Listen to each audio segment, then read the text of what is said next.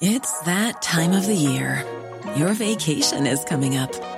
You can already hear the beach waves, feel the warm breeze, relax, and think about work.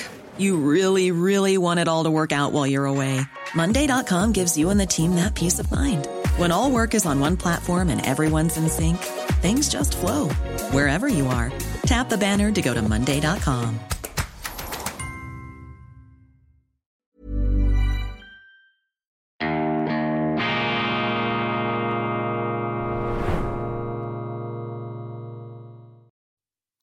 Grüezi miteinander, ganz herzlich willkommen und einen wunderschönen, tiefen, entspannten guten Morgen, meine sehr verehrten Damen und Herren, liebe Freunde, vor allem im leidgeprüften Deutschland und in Österreich, in einem Österreich, das mir aufgrund seiner alpenländischen Prägung etwas bodenständiger, etwas gelassener und vor allem etwas weniger anfällig erscheint für die sterilen Aufgeregtheiten der Politik. Ich darf Sie begrüßen aus dem Institut für fortgeschrittene Gegenwartskunde zur internationalen Ausgabe von Weltwoche Daily, die andere Sicht. Unabhängig, kritisch, gut gelaunt, selbstverständlich gut gelaunt, verlässlich gut gelaunt. Am Mittwoch, dem 24. Januar 2024.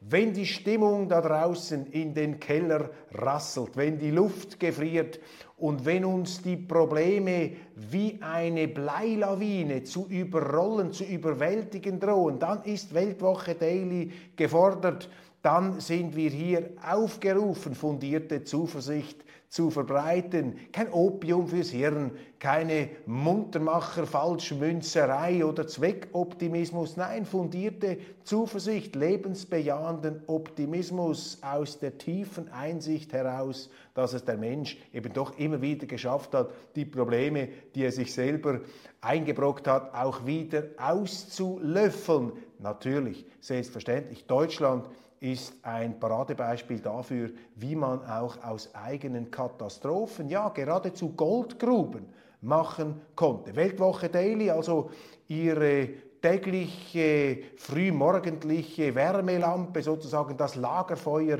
des hoffentlich klaren Denkens, an dem man dann die Eiszapfen wieder loswerden kann, die sich einem ums Hirn herum gebildet haben. Lassen Sie mich hier am Anfang etwas unmissverständlich in Erinnerung rufen. Ich glaube an Deutschland. Natürlich glaube ich an Deutschland. Selbstverständlich bin ich überzeugt, dass diese Probleme, diese Missstände, die ich überhaupt nicht kleinreden oder bagatellisieren oder romantisieren möchte, dass die Deutschen diese Missstände und Probleme bewältigen werden. Und was mich eben zuversichtlich macht, ist die Tatsache, dass sich diese Probleme nicht mehr länger verdrängen lassen.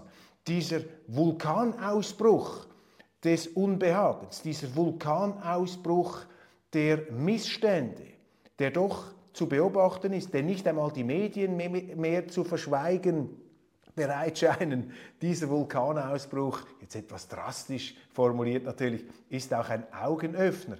Die Leute merken jetzt, die Politik ist zu wichtig, als dass wir sie den Politikern überlassen können. Wir müssen uns kümmern, wir müssen auch notfalls auf die Straße, wir müssen den Politikern die Wachstöpsel aus den Ohren reißen, die sie daran hindern, uns zuzuhören oder uns zu verstehen. Das ist natürlich alles schmerzhaft, das ist äh, unangenehm und das wird auch von der Regierungsseite natürlich gekontert mit sehr unangenehmen, fragwürdigen, ja zum Teil auch verwerflichen Methoden. Aber das sind eben Gärungsprozesse, das sind Auseinandersetzungen, die zeigen, dass äh, grundlegendere Fragen jetzt geklärt werden müssen. Und wenn wir die Problemoberfläche für einen Moment verlassen, sozusagen das Schaumkronengekräusel der Aktualität, dann müssen wir uns ja fragen, was ist eigentlich das tiefere Problem? Was ist die Ursache?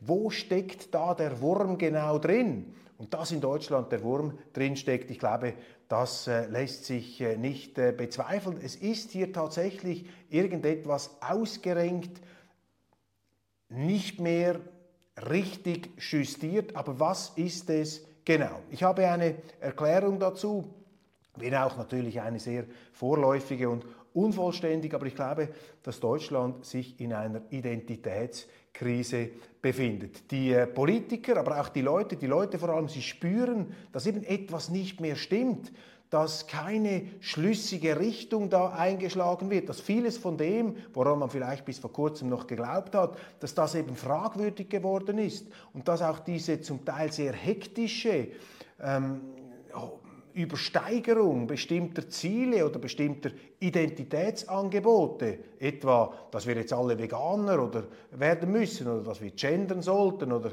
unsere Verbrennermotoren äh, verschrotten müssen, all diese fast religiös überhöhten Ziele da einer jetzt äh, vor allem natürlich grünen Politik, die sind äh, vielen Deutschen jetzt äh, nicht mehr sehr, sehr einleuchtend und man fragt sich vermutlich, wie ist es überhaupt möglich geworden, dass diese Regierung jemals an die Macht gekommen ist. Also die Frage bzw. das Unbehagen, die Unzufriedenheit, das rührt irgendwo eben auch daher, dass äh, Grundfragen nicht geklärt sind, dass eine Art Orientierung, eine Identitätskrise, eine eigentliche Identitätskrise hier besteht. Das ist meine Beobachtung, das ist meine These. Nimmt mich Wunder, wie Sie das beurteilen. Identitätskrise heißt, wer sind wir eigentlich, woher kommen wir, wo stehen wir und wohin gehen wir. Und wenn ich da in die deutsche Landschaft, in die politische Landschaft hinausblicke, dann sehe ich erstaunlich wenig Politiker, die sich mit diesen großen, mit diesen Grundfragen, mit diesen Identitätsfragen auseinandersetzen, so als ob man das meiden möchte, so als ob man, indem man sich versteift auf irgendetwas, dass man dadurch diesen Grundfragen, dieser Grunderzählung ausweichen könnte. Stattdessen regieren Feindbilder, stattdessen regiert ähm, Hysterie und es äh, bilden sich da tatsächlich ähm, Ereignisse und Erscheinungen ab, die uns stutzig werden lassen, äh, die wir staunend äh, verfolgen und zum Teil auch etwas entsetzt. Wir haben etwa eine Regierung, einen Bundespräsidenten, die da gemeinsam aufrufen zum außerparlamentarischen Widerstand gegen die parlamentarisch legitimierte Opposition. Ich meine, das ist ja im Grunde eine Verrücktheit. In, in, welchem demokratischen, repräsentativen Verfassungsstaat hat es das eigentlich schon mal gegeben, dass die Regierung, anstatt im Parlament die Opposition zu widerlegen, die Bevölkerung aufruft, außerparlamentarisch gegen die parlamentarische Opposition vorzugehen? Normalerweise ist doch die Straße, ist, das, ist doch das Demonstrationsrecht das Instrument der Underdogs eben jener, die sich bei der Regierung zu wenig Gehör verschaffen können, der Minderheit. Müssen wir jetzt ableiten daraus, dass im Grunde die deutsche Regierung sich als Minderheit in Deutschland empfindet und deshalb den parlamentarischen Weg mehr oder minder aufgibt, um sich sozusagen der außerparlamentarischen Auseinandersetzung zu widmen. Wenn es nicht so absurd wäre, wäre es schon fast eine Komödie, die sich da beobachten lässt. Aber ich will es nicht äh, einfach nur verharmlosen. Es ist auch ungemütlich, wenn ich sehe, was für Parolen da aus Berlin von der Staatsspitze ausgegeben werden, mit was für einer Leichtfertigkeit, fast einer frivolen Leichtfertigkeit, da auch Schindluderei betrieben wird mit der deutschen Geschichte. Der Begriff Nazi zum Beispiel, ich empfinde das als hochgradig unseriös, wenn man das auf eine ganz spezifische Epoche abgezirkelte Wort auf die heutige Zeit überträgt diese Verleumdung und vor allem auch die Verleumdung jener, die dann die angeblichen Nazis wählen oder zumindest zu wählen beabsichtigen, da findet ja fast schon eine Verketzerung von weiten Teilen der Bevölkerung statt durch die Regierung. Und da muss man sich die Frage stellen, wer ist hier eigentlich die große Gefahr für die Demokratie? Sind es die, die die Regierung kritisieren oder ist es die Regierung und ihre zugewandten Institutionen, die das Volk verleumden? Das sind Fragen, die man natürlich als Schweizer ähm, geradezu handgreiflich zu spüren bekommt, wenn man sich mit der deutschen Situation auseinandersetzt. Sie haben einen Bundespräsidenten, der sagt, wir müssen uns den Verfassungsfeinden entgegenstellen. One size fits all seems like a good idea for clothes until you try them on. Same goes for healthcare. That's why United Healthcare offers flexible, budget friendly coverage for medical, vision, dental, and more. Learn more at uh1.com. Hey, it's Ryan Reynolds, and I'm here with Keith, co star of my upcoming film, If, only in theaters, May 17th. Do you want to tell people the big news?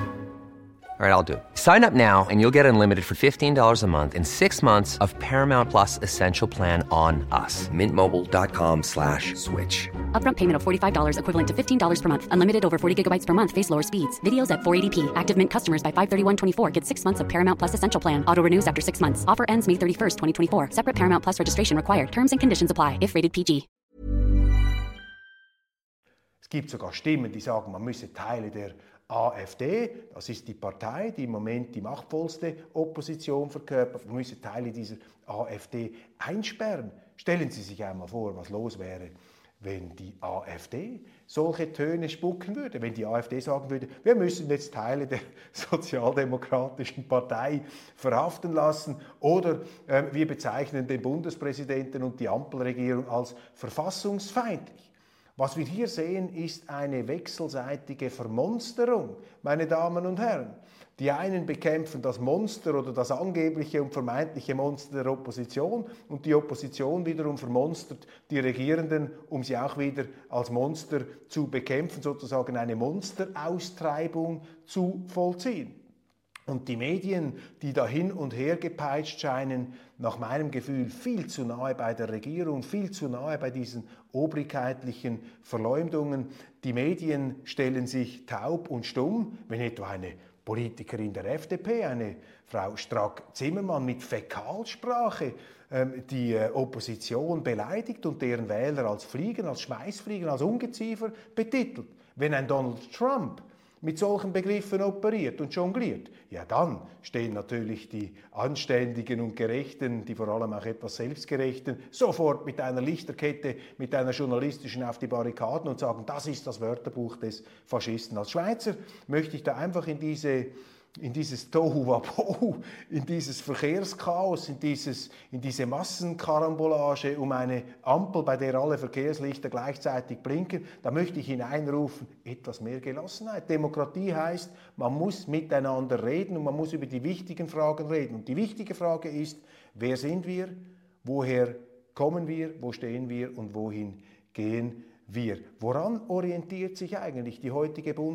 Bundesrepublik? Orientiert sie sich wie die alte Bundesrepublik vor allem an den Amerikanern, an der Europäischen Union? Wie hält man es mit dem Nationalstaat? Wie hält man es heute mit der Europäischen Union? Wie stellt man sich zu Fragen des Staatsbürgerrechts aufgrund der extremen Migrations- und Zuwanderungsbewegungen? Das sind ernsthafte Fragen, die ans Identitätsmäßige heranrühren eines ähm, eines Staatswesens. Das muss man sich fragen. Wo steht Deutschland heute in der Welt? Ähm, ist man ein Außenposten amerikanischer Interessen, eingebunkert sozusagen, einbetoniert in die Westbindung oder ist man eher eine Brücke zwischen Ost und West, Nord und Süd, quasi ein Deutschland der Verständigung, ein Deutschland des Friedens, beteiligt man sich aktiv an äh, kriegerischen Handlungen, liefert man Waffen, das sind Identitätsfragen. Aber der Begriff Identität ist heute eben auch schon auf dem Index, dann sind Sie ähm, schon bald ein Identitärer, wenn Sie überhaupt es wagen, sich äh, in solchen äh, Dimensionen auch der Unklarheit und der noch Ungeklärtheit zu bewegen. Das ist aber wichtig und ich vermisse von außen betrachtet, darum ist vielleicht auch die deutsche Politik äh, in ihrem offiziellen Auftreten oft sehr steril und auch etwas langweilig. Ich ähm, vermisse hier Politiker, die diese Fragen irgendwie beantworten könnten oder die zumindest eine Erzählung haben, mit der sie die Leute inspirieren und auch motivieren können. Wie die genau auszusehen hätte, das müssen wir vielleicht in den nächsten Sendungen erkunden, auch in den Interviews, die ich da immer wieder führen kann. Was ist, wer ist Deutschland heute? Wofür steht Deutschland? Wer sind die Deutschen? Und wie positionieren Sie sich, wie verorten Sie sich in einer Welt, die sich verändert, die vielfältiger geworden ist, die nicht einfach nur von den Amerikanern dominiert wird? Das sind hochinteressante Fragen. Und ich glaube, dass eben auch dieses Unbehagen, diese Unzufriedenheit und manchmal auch eben diese etwas steril wirkende Aufgepeitschtheit, dieses Straßenfieber, ich glaube, das hat eben auch damit zu tun, dass sich viele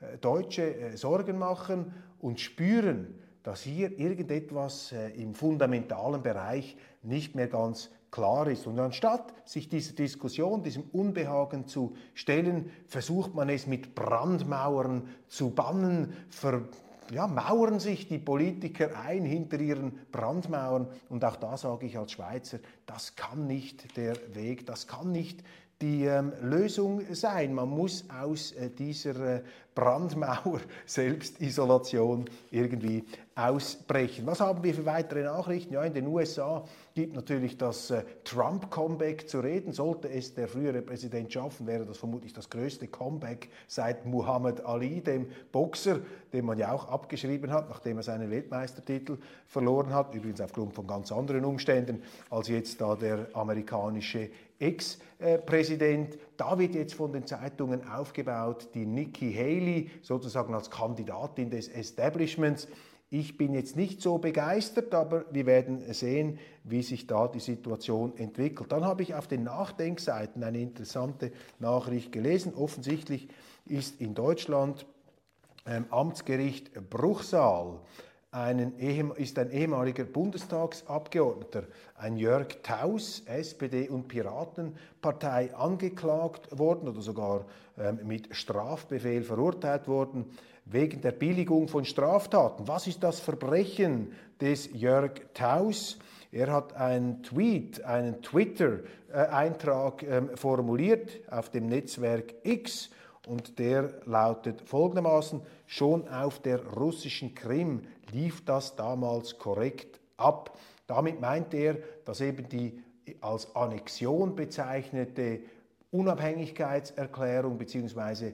Äh, Zugehörigkeitserklärung der Krim äh, für Russland, dass das im Grunde demokratisch einwandfrei gelaufen sei. Und das wird ihm jetzt um die Ohren geschlagen. Er habe da eine völkerrechtswidrige Aktion und äh, Scheinwahlen gut geheißen. Ich meine, man kann dagegen argumentieren, das ist äh, einleuchtend. Da gibt es sicher auch vernünftige ähm, Positionen und, und, ähm, und auch Argumente. Aber dass man einen jetzt wegen so einer Aussage unter Anklage stellt. Das ist eben auch wieder so ein Symptom, dass etwas nicht mehr stimmt, wenn die Mächtigen anfangen müssen, unerwünschte Meinungsäußerungen zu verbieten oder wenn man wie eine Frau von der Leyen jetzt anfängt mit einem Digital Services Act sich quasi als oberste Wahrheitshüterin in der Europäischen Union aufzuspielen, ja, dann ist der Moment gegeben, wo die Leute den Mächtigen sagen müssen, Entschuldigung, das ist nicht Demokratie. Wir wollen keine Demokratie von oben. Demokratie ist Meinungsvielfalt und wir wollen auch keine Wahrheitsministerien und keine Wächterräte da aus Politikern, die dann die sozialen Medien so sandstrahlen, dass nur noch das berichtet wird, was denen da oben gefällt. Also auch hier wieder der Eindruck, äh, das Erweckungserlebnis, sozusagen das schweizerische Erweckungs- und Erleuchtungserlebnis, die Demokratie, die Politik ist zu wichtig, als dass man sie einfach den Politikern überlassen kann. Frau Strack-Zimmermann, ich habe es schon erwähnt, äh, die FDP-Außenpolitikerin und Kriegspolitikerin, äh, sie bekomme, lese ich in der Bildzeitung, monatlich Tausende von Hassmails das äh, sagt auch einiges über die Beliebtheit dieser Politikerin aus. Und sie stelle nun ihrerseits rund 250 Strafanzeigen pro Monat. Da bedanken sich natürlich die deutschen Behörden. Auch interessant, ebenfalls beunruhigend zeigt, äh, Zeichen oder Symptom dieses ja brodelnden Tohuwabohus, das wir da im Umfeld von Deutschland beobachten können, der nun in den Schlagzeilen hochgepeitschte Martin Sellner, der ähm, als Rechtsextremer da äh, gilt und bei der identitären Bewegung in Österreich da mitmacht und eben als Redner aufgetreten sei an dieser ominösen Konferenz. Es gibt nun offenbar Gedanken und Gedankenspiele, diesen Martin Sellner, den Österreicher, nicht mehr nach Österreich einreisen zu lassen. Auch hier jetzt bei aller ähm, Vorläufigkeit vielleicht meiner Diagnose, ich glaube jetzt nicht, beziehungsweise es äh, macht mich misstrauisch, wenn plötzlich der Eindruck erweckt werden soll, dass da ein Martin Sellner sozusagen das ganz große Bedrohungsproblem von Österreich oder Deutschland sein äh, soll.